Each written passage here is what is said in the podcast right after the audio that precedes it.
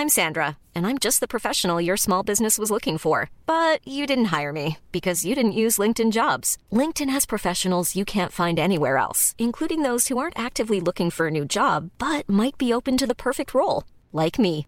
In a given month, over 70% of LinkedIn users don't visit other leading job sites. So if you're not looking on LinkedIn, you'll miss out on great candidates like Sandra. Start hiring professionals like a professional. Post your free job on linkedin.com/people today.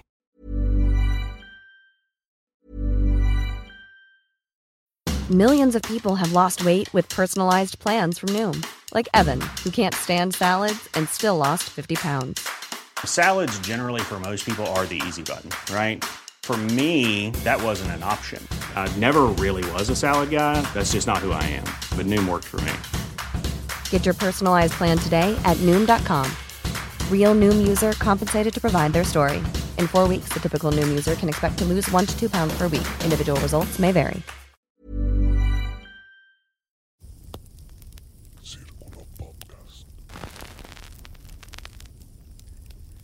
Después de matar a un político sin querer y después de acusaciones completamente falsas de andar acosando a una mujer, nuestro héroe del día de hoy fue a matar un monstruo con tres cabezas, la de un león, la de una cabra y la de una serpiente. El día de hoy, el conde cuenta la historia de Belerofonte, el gran héroe griego. Pero antes de empezar, si te gustan las grandes historias en formato de chismecito, suscríbete que eso es exactamente lo que hacemos aquí, contar grandes historias. Ahora sí, comencemos.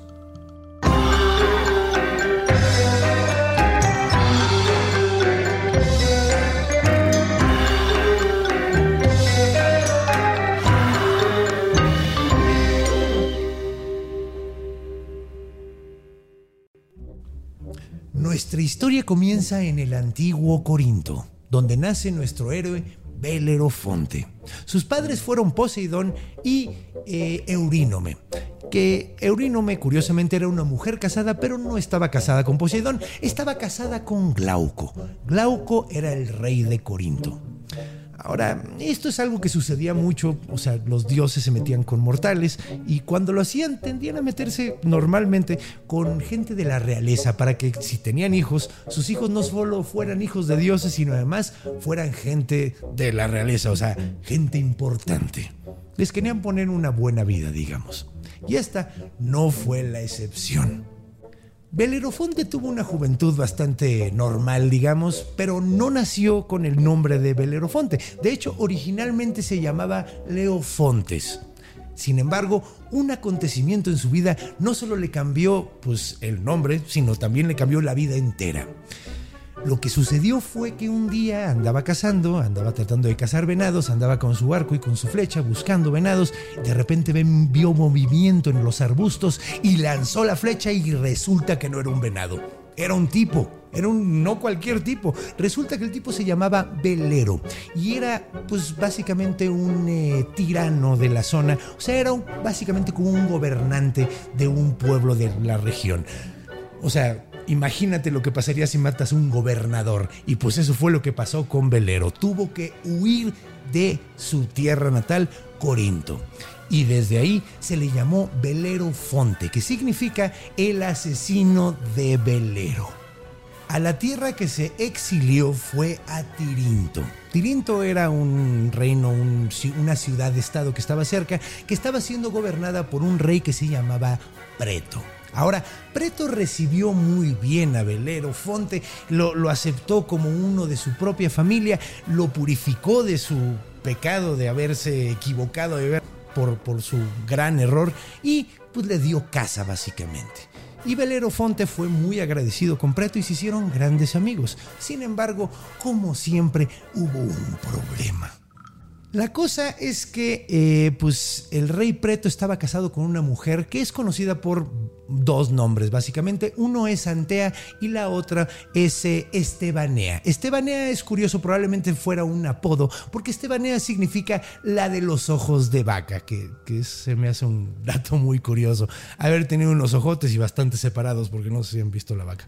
El punto es que Antea o Estebanea se enamoró perdidamente de Belerofonte y le empezó a a tirar el calzón bien gacho. Llegaba y, lo trataba de seducir y le tiraba la onda y todo. Y obviamente Belerofonte, como estaba muy agradecido con Preto por ayudarlo en un momento de, de sincera necesidad, pues no le hacía caso. La cosa es que Antea inventó la historia de que Belerofonte llegó con ella y trató de seducirla y trató de abusar de ella y ella como era una gran mujer, pues lo aventó y le dijo, no, jamás, y fue a contarle a su esposo todo, una mentira.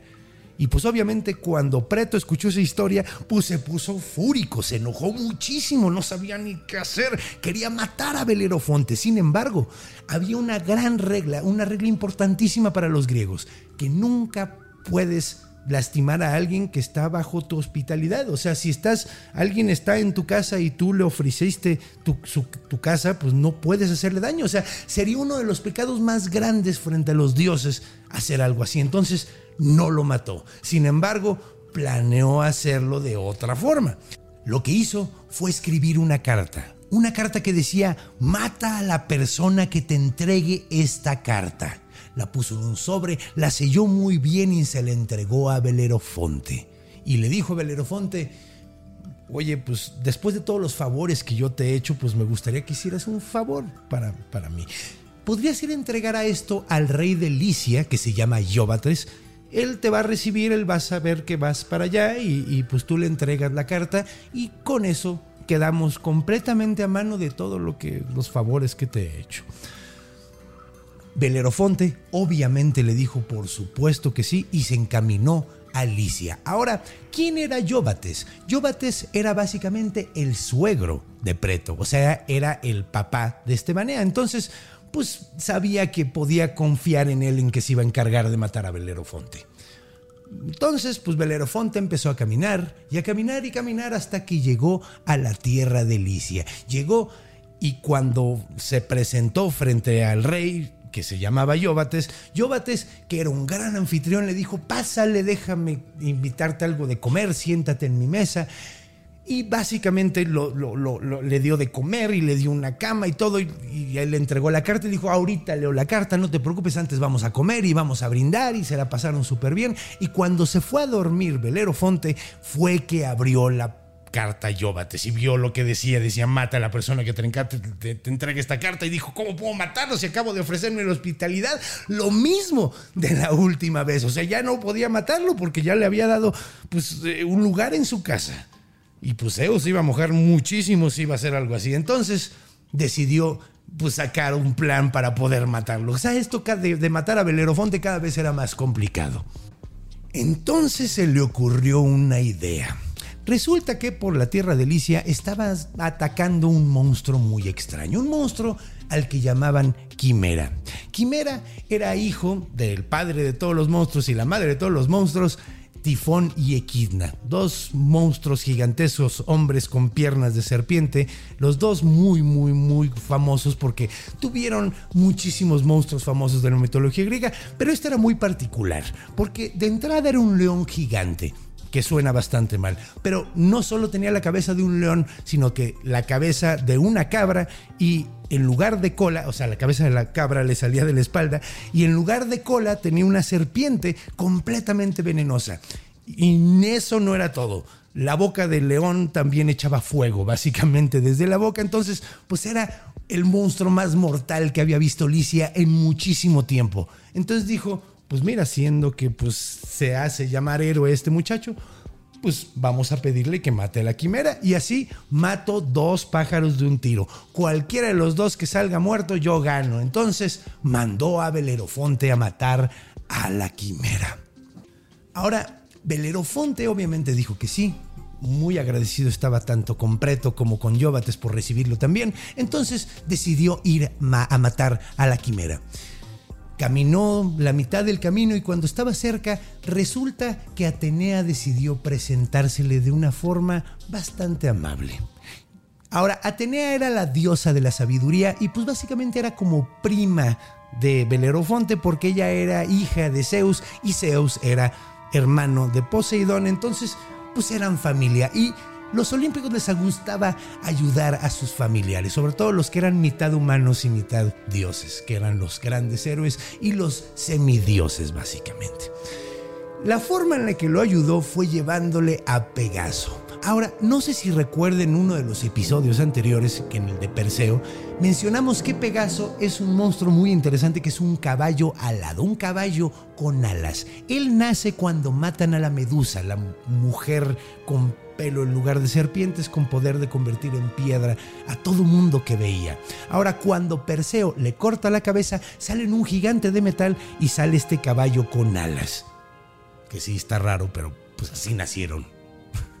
Atenea se presentó ante Belerofonte trayendo al caballo y le dijo, mira, para que vayas a matar al monstruo, te va a servir muchísimo llegar por arriba porque no sabes en la que te metiste.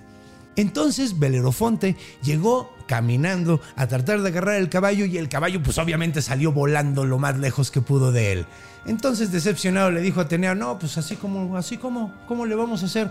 Entonces Atenea, como era muy buena onda, bajó, voló, llegó, agarró al caballo, lo bajó y le dio un freno de oro, un freno mágico para que pudiera controlar básicamente al caballo. Esos frenos que les ponen en la boca en los caballos uno de esos. Se lo puso al Pegaso, se subió a su espalda y empezaron a volar por los cielos. Y así llegó rápidamente con la quimera.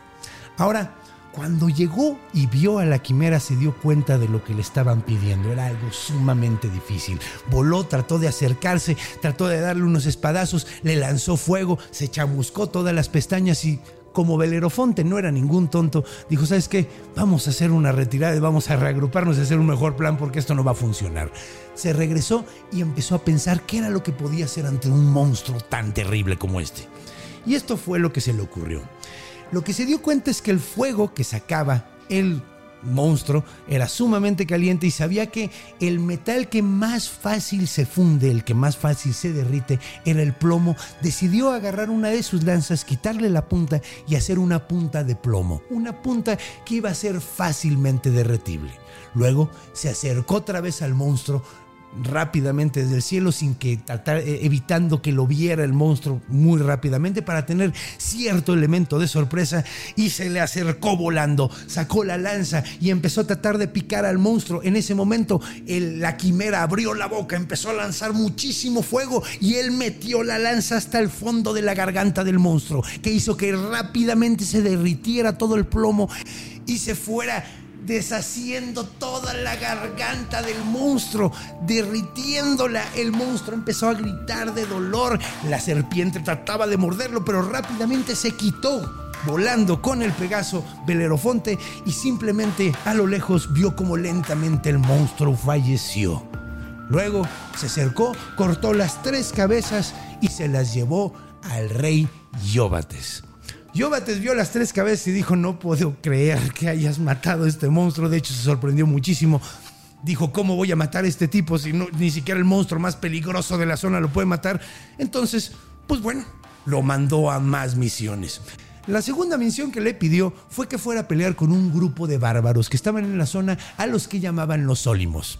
Los deshizo. Luego lo mandaron a pelear con las Amazonas, Probablemente han oído de las Amazonas. Las Amazonas eran mujeres guerreras que eran sumamente buenas en el arco y de hecho eran tan apegadas a la guerra que se contaba que se cortaban uno de los senos para poder lanzar con el arco lo mejor posible.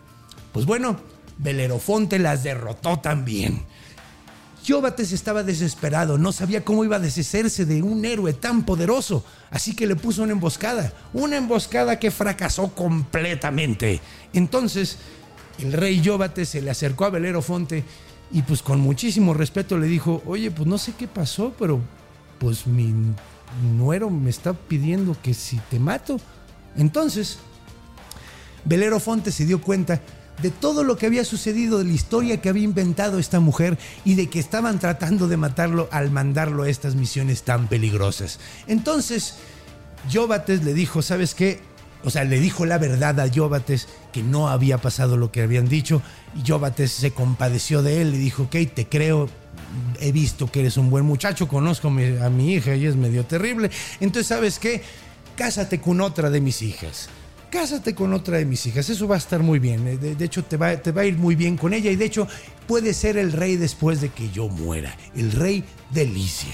Y así consiguió un gran lugar en la realeza, terminó bastante bien la historia, pero, pero técnicamente todavía no termina porque, pues bueno, quería un poquito de venganza. Entonces voló en su caballo Pegaso hasta la tierra de Tirinto y se acercó a la ventana del cuarto de Antea o Estebanea, la de los ojos de vaca, y le dijo, ¿sabes qué?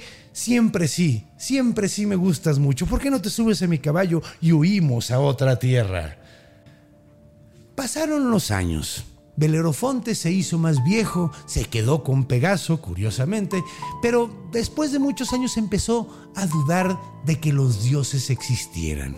Algo que era, pues, visto como un tabú en esos tiempos. Empezó a dudar de que realmente existiera el Olimpo y existieran los dioses, a pesar de que él había visto con sus propios ojos a Atenea y lo había ayudado a agarrar al Pegaso, él empezó a dudar.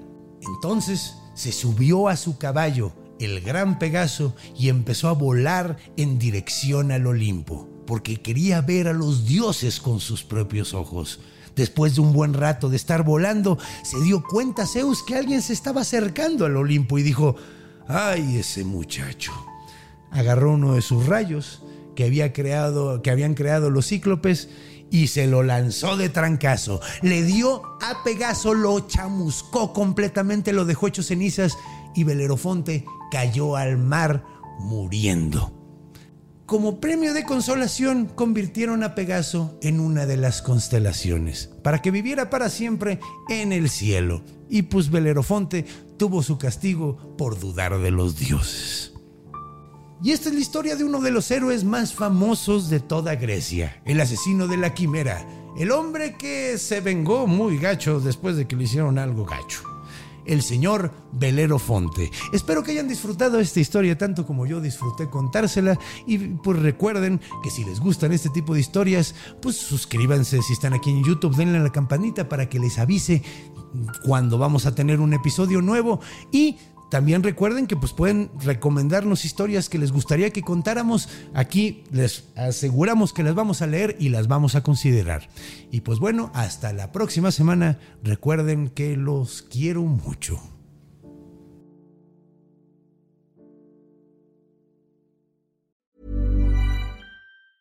Planning for your next trip? Elevate your travel style with Quince. Quince has all the jet-setting essentials you'll want for your next getaway, like European linen premium luggage options, buttery soft Italian leather bags, and so much more. And is all priced at 50 to 80% less than similar brands. Plus, Quince only works with factories that use safe and ethical manufacturing practices. Pack your bags with high-quality essentials you'll be wearing for vacations to come with Quince. Go to quince.com/pack for free shipping and 365-day returns.